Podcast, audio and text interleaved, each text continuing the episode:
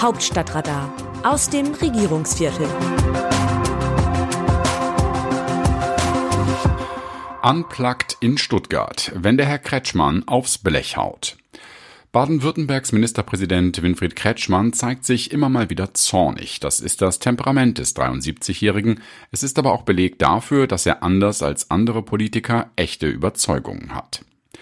Liebe Leserinnen, lieber Leser, Winfried Kretschmann ist ein Mann mit Autorität. Das merkt man spätestens, wenn man ihm gegenübersteht. Die Aura, die den Ministerpräsidenten umweht, hat mit seiner Lebenserfahrung und seinem Alter zu tun. Er ist 73 Jahre alt, mit seiner Körpergröße von immerhin 1,93 Meter, seinen grünen Wahlerfolgen im tiefschwarzen Baden-Württemberg sowie nicht zuletzt seinen klaren Aussagen, die einen unerschrockenen Mann zeigen. Nicht selten nehmen sie den Charakter von Wutausbrüchen an, dann wirkt Kretschmann wie ein Vulkan oder wie der Vater, dessen Kinder wochenlang ihr Zimmer nicht aufgeräumt haben und dem es jetzt endgültig reicht. Legendär ist, wie der Regierungschef beim Grünen Parteitag im Juni 2017 aus der Haut fuhr in einem Gespräch mit dem Bundestagsabgeordneten Matthias Gastl, bei dem er sich unbeobachtet wähnte. Damals sprach Kretschmann mit Blick auf den Beschluss, nach 2030 keine Autos mit Verbrennungsmotor mehr zuzulassen, von einem Schwachsinnstermin und griff Anton Hofreiter an, den damaligen Fraktionschef der Grünen, indem er sagte, jetzt kommt der Hofreiter immer mit seiner tollen Story vom Tesla.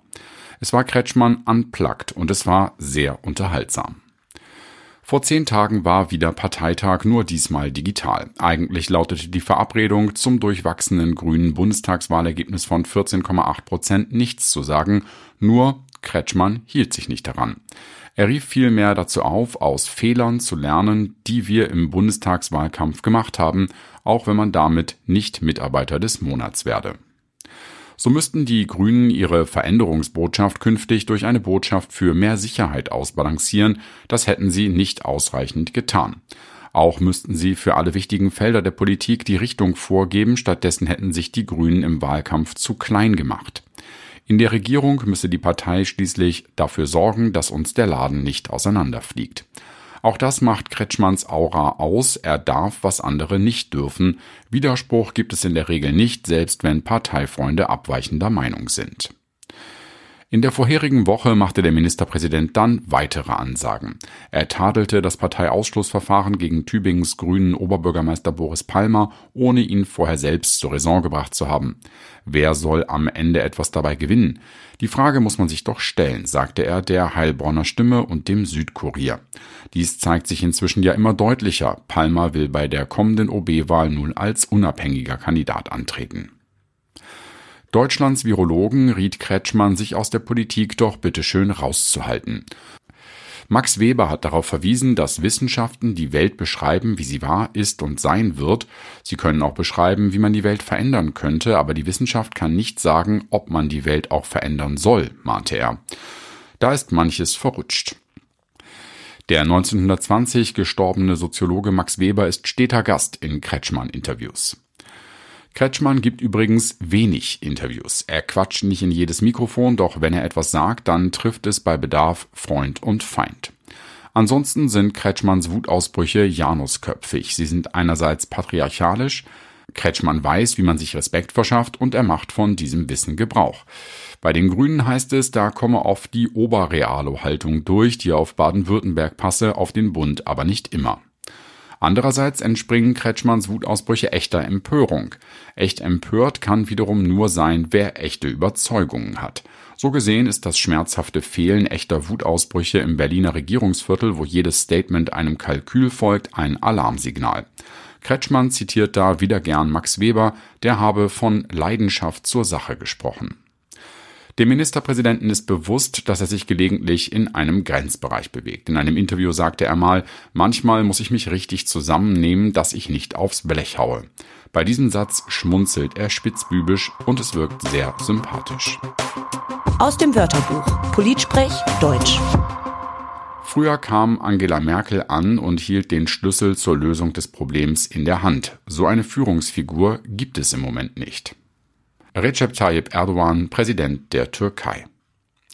Der türkische Präsident hat es nicht so mit emanzipierten Frauen. Da, wo Erdogan herrscht, tragen viele mittlerweile wieder Kopftuch, anders als früher.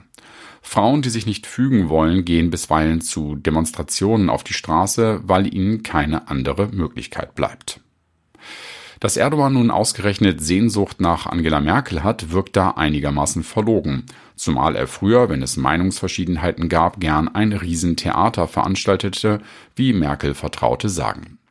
Freilich scheint es der Patriarch mit seiner Sehnsucht auch ein wenig ernst zu meinen. Für den neuen deutschen Kanzler Olaf Scholz ist das kein Kompliment. Wie sehen andere Nationen Deutschland?